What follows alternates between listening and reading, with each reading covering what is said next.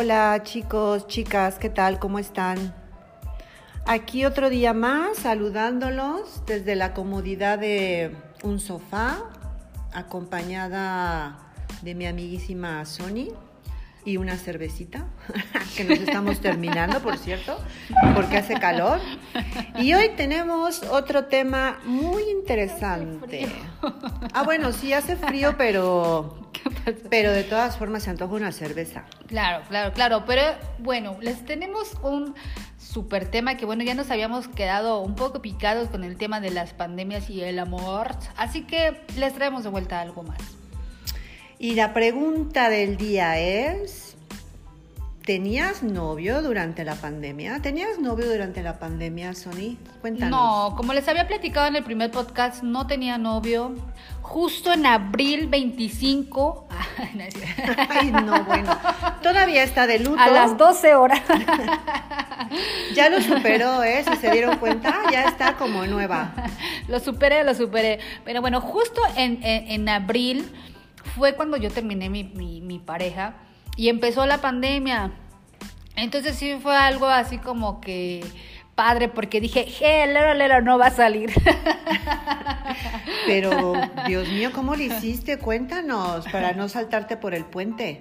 No, no, no, no me salté por un puente porque sabía que él tampoco iba a poder salir y sabía que pues nadie podía podíamos vernos, salir de casa, eh, teníamos que estar guardados, entonces me supuse, mmm, qué buena época para terminar, ya que entonces él no va a poder salir ni conocer a nadie por la pandemia pero obviamente no pasó así. Ya, porque tienen sus contras, ¿no? Claro. Ponte a pensar que precisamente como no sales y no te puedes distraer con algún otro bomboncillo o alguna otra diversión, pues ¿qué hace la cabeza de uno? Venga a machacar, venga a machacar. ¿Y qué está haciendo? ¿Y qué estará haciendo? Y estará pensando en mí y estará viendo a no sé quién, porque mucha pandemia, mucha pandemia, pero... Pero escribían, obviamente le escribía a todas sus chicas con las que le encontré mensajes. ¿Tú le escribías a ella? No, él, él, él, él, le escribía a las chicas. Obviamente le tenía que escribir a las chicas con las que alguna vez lo encontré mensajeándose. Así que supuse que también estaría durante la pandemia desahogándose de, de su amor, eh, de su desamor más bien con ellas. ¿Y tú qué hiciste, mi queridísima Helen? Pues ¿Tenías yo también, novio? Pues sí, tenía novio hasta el 22 de febrero de 1920 a las 10:45 con 30 segundos era eh, la luna sobre el sol. No, no es cierto. No, yo no recuerdo tantos detalles aquí como Sonia, ¿verdad? Pero, pero sí, este, también tenía poco tiempo de haber terminado. Y, y, yo al contrario me acuerdo que Sonia sí estuvo, tenía que trabajar, no le quedaba más remedio que trabajar y yo la verdad es que sí tenía la opción de quedarme en casa, de no salir. Y, y, tuve que ocupar mi cabeza y mi cuerpo y mi mente en otras cosas, pues para no estar con el rollito ese que te mencionaba que estaré haciendo, a lo mejor ahorita podría estar eh, viendo cosas. ¿Qué cosas. pensabas de tu ex, Helen? ¿Qué pensabas de tu ex? ¿Qué, qué sentías? ¿Que te iba a buscar? Puntos suspensivos, puntos suspensivos.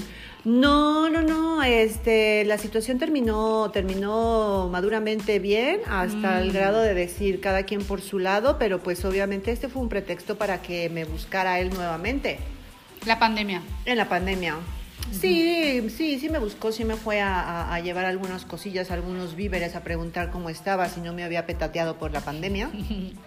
pero nada más, ¿eh? Mm. Nada más. Pero no lo pasé mal en el sentido de echarlo de menos, sino en el sentido de que tenía yo esas cosquillitas de conocer a chicos nuevos y no se podía, amiga, no se podía. Sí, no, no, no se podía. A mí desafortunadamente me buscaron después de seis meses de pandemia. Luego ya para que ya estaba petateado. ya estabas ahí en el funeral. Te buscaron seis meses después. Después de seis meses me volvió a buscar chicos porque ya obviamente ya se podía salir y todo, pero obviamente esta persona no estuvo en, en cuarentena. Pero bueno, el punto es que yo para poderlo eh, olvidar un poco durante la pandemia, mmm, pues como afortunadamente estuve trabajando, trabajando, trabajando, pues no me costó tanto. Pero sí hubo momentos de los que pensaba, ¿y él qué está haciendo? ¿Él qué estará haciendo? Eh, si no hay. Este me tocó verte en algunos momentos este, un poco débil, debilucha, ¿eh? Me acuerdo, me acuerdo. Aquí mi amiga con a punto, yo la amenazaba con un cuchillo. De verdad, le decía, en el momento en el que me entere que le vuelves a hablar, de, te lo encajo.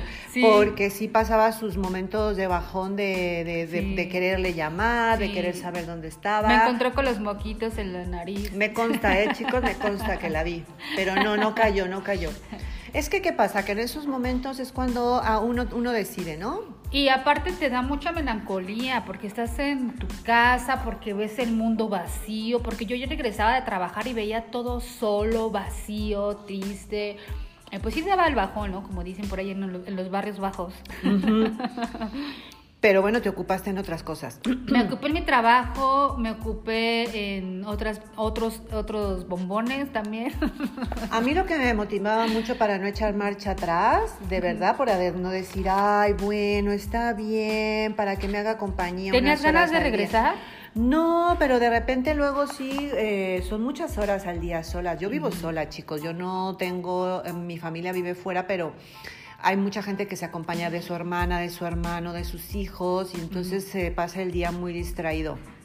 Pero, por ejemplo, en mi caso, que realmente vivo sola, nada más tenía contacto con, con, los pajaritos del árbol de enfrente, pues sí llegaba, llegaba un momento en que decía, bueno, y sí, pero no, no, no, no. o sea, sí pensabas en buscarlo, en llamarlo. Pero era momentáneo. Ah. Era momentáneo porque preferí... ¿Pero qué hiciste, qué hiciste para decir, no, no le voy a marcar? Ocupar mi cabeza en otras cosas. Ok. ¿Qué son otras cosas? Leí muchísimo, amiga. ¿Qué muchísimo. La verdad, creo que hace años que no leía tanto. No, hombre. Eh, revistas del corazón, TV oh. novelas, TV notas. No, claro que no, tampoco. No, mucha lectura bastante productiva de desarrollo personal. Eso me ayudó ah, bastante. Ya, ya, ya, ya, ya. Fíjate que yo también fui una de las personas que durante la pandemia también me refugié, pero más que nada en los en la ufología, en la astrología, en qué iba a pasar más, ¿no? Y eso también como que me ayudó un poco. Pero también me, me, me, me ponía un poco de nervios porque se pronosticaban como que también próximos terremotos y así. Yo decía, oh, lo debo de ir a buscar antes de que muramos todos. no, no, no. Pero no, no, fui, fui, fui valiente. Y... tembló, ¿eh, chicos? ¿Se acuerdan que tembló? Tembló más o menos como por el mes de junio. Es más, yo dije, me va a buscar el maldito en este este momento porque acaba de temblar y tampoco, tampoco tampoco me buscó. Amiga, eso no era amor. Eso no era amor. ¿Qué podría ser? A ver, me gustaría eh, que eh, en algún momento me dijeran qué podría, qué pudo haber sido. Después de seis meses ya me buscó. Pero bueno, eso yo pensé que en la pandemia que tembló, dije, ay, me va a marcar y no.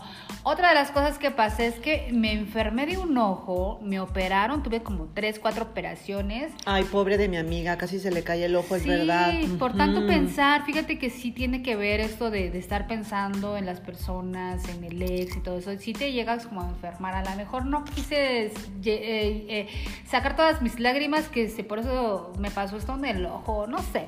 Pero bueno, el chiste es que yo pensé que también me iba a buscar porque tuve cuatro operaciones durante la pandemia y no, no me buscó. Así que entonces ahí decidí que jamás en mi vida iba a volver a regresar con alguien que no merecía nada de mí. Después de 20 huracanes, 400 incendios en la Ciudad de México, 80 terremotos. Pasé 40. Se dio cuenta, por fin, mi amiga, que esa no era amor. No, pasé 40 días en el desierto. Gracias a Dios se iluminó y se ha dado cuenta de que eso no era una buena relación. No, no, no, me iluminó, entonces dije, eso no es una buena relación.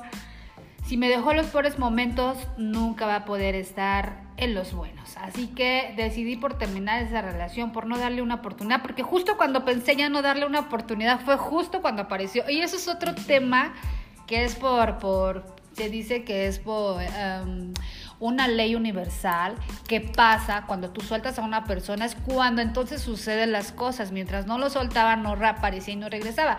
Cuando lo solté, apareció el mendigo. Y después de seis meses, pero después de seis meses decidí ya no darle oportunidad. Mi corazón ya no estaba del lado de él, estaba por otros lados. Qué bueno, amiga, mejor. Pero a que sí, ¿a quién tienen ustedes ahí cerca, o ustedes mismos, si es que ya estaban terminando una relación o ya la habían terminado? Venga, la verdad. ¿Volvieron con sus novios, novias porque los querían realmente o porque tenían pereza, estar, tenían pereza de estar solos? Confiesen. Y bueno, ya nos, ya nos iremos enterando de sus secretos también. Sí, los vamos a estar compartiendo también por Facebook y ahí sí nos van a poder dejar sus comentarios acerca de nuestros podcasts y qué les gustaría también que sigamos eh, eh, platicando con ustedes. Y pues bueno, eh, para fortalecerme también durante la pandemia, también leí, escribí, me, me, me, puse mucho en del lado de Dios y, de aprender, porque justo, justo quien no aprendió algo en la pandemia fue un estúpido. Totalmente. ¿No? Yo aprendí a hacer cócteles. Cócteles con tequila, cócteles con muchas cosas. Sí, aparte mi cocina es una berenjena súper deliciosísima. Se metió duro a la cocina mi queridísima Helen. Uy, sí, aprendí a encender el horno que no sabía. No, no, maravilloso. Sí, sí me puse las pilas, ¿eh? Claro, yo también. Tía, hostia. Me leí el Kama Sutra, amiga, que todavía, todavía no tengo con quién practicarlo, pero lo leí. No, si uno quiere, se aprenden muchas cosas en este tipo de situaciones. En los encierros hay que aprovecharlos bien. No les voy a decir jamás. En los encierros, no en el encerrón. Exacto. En los, en los, encierros por pandemias o por guerras. No les voy a presumir en ningún momento que me aventé 20 mil series de Netflix porque no es así, no lo hice. Este, pero sí aprendí a hacer cosas de cocina, coctelería y bueno, pues varias cositas más. Lo del Kama luego ya lo practicaré y les contaré qué tal me va. Y nos vas a platicar aparte cuáles posiciones fueron las excelentes y las de tu las de tu preferencia, ¿no? Claro, cuando ya lo haga. Es Perdón. Déjame encontrar a ver con quién lo hago, amiga, porque todavía no podemos salir. Así es, del todo. Pero bueno, eh, cuéntenos ustedes también qué hicieron durante la pandemia. Hay quienes eh, tuvieron rupturas, hay quienes al, por lo contrario se fortaleció su relación y crecieron más como pareja. Pero pues la mayoría terminó. La mayoría... Uh, ¿Tú crees? No, yo tengo muchos amigos que aún siguen y siguen muy ah, bien. Ah, pero justo la pandemia fue el pretexto para ver si realmente era amor, ¿no lo crees, Helen? Es justo, Más que costumbre. Ajá, creo que esto les ayuda a las personas el saber si es realmente amor o no, o costumbre, obligación, eh, em, hueva, no sé, ¿no? Pero creo que esto nos sirve a todos de, eh, de muchísimo para saber realmente quién era esa persona, ¿no? ¿Quién es esa persona con la que estás, con la que estuviste, con la que sigues estando, si fue verdadero amor o no. Pues sí, pues ya nos dirán ustedes cómo lo pasaron.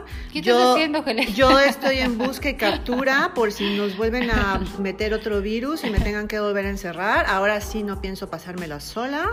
Entonces voy al, al ataque. Cuídense por ahí todos, hombres, que estén por la calle porque voy con todo, ¿eh? Ah, a ver, ah, ah, oh, va, con todo. Y, no, y, y, hablando de eso, del Kama Sutra y de todo esto, hay quienes tuvieron sexo virtual también. Sí, es lo que dijimos el otro día, que en algún momento vamos a platicar. Lo platicamos, ¿no? Lo platicamos en otro podcast. Vamos a ver qué tips eh, o qué nos platicaron también las chicas, porque nos pueden dejar sus historias también ahí por nuestros Facebook Live, por nuestros Facebook más bien, y eh, platicarnos qué es lo que hicieron, cómo tuvieron el sexo virtual. Así es, chicos, chicas, pues nos encantó hablar con ustedes el día de hoy. Y síganos en el próximo a ver qué se nos ocurre. Ah, lo de los, sexo virtual, ¿no? Ah, bueno, pues entonces vamos a contarles nuestras experiencias con el sexo virtual. Me voy a poner una máscara, me voy a cambiar el nombre para que no sepan todo lo que he hecho. ¿Va? bueno, pues nada. Nos vemos en el próximo podcast. Adiós. A Sonia Ortiz. Elena Ramos. Hasta luego. Chao. Chao, chao.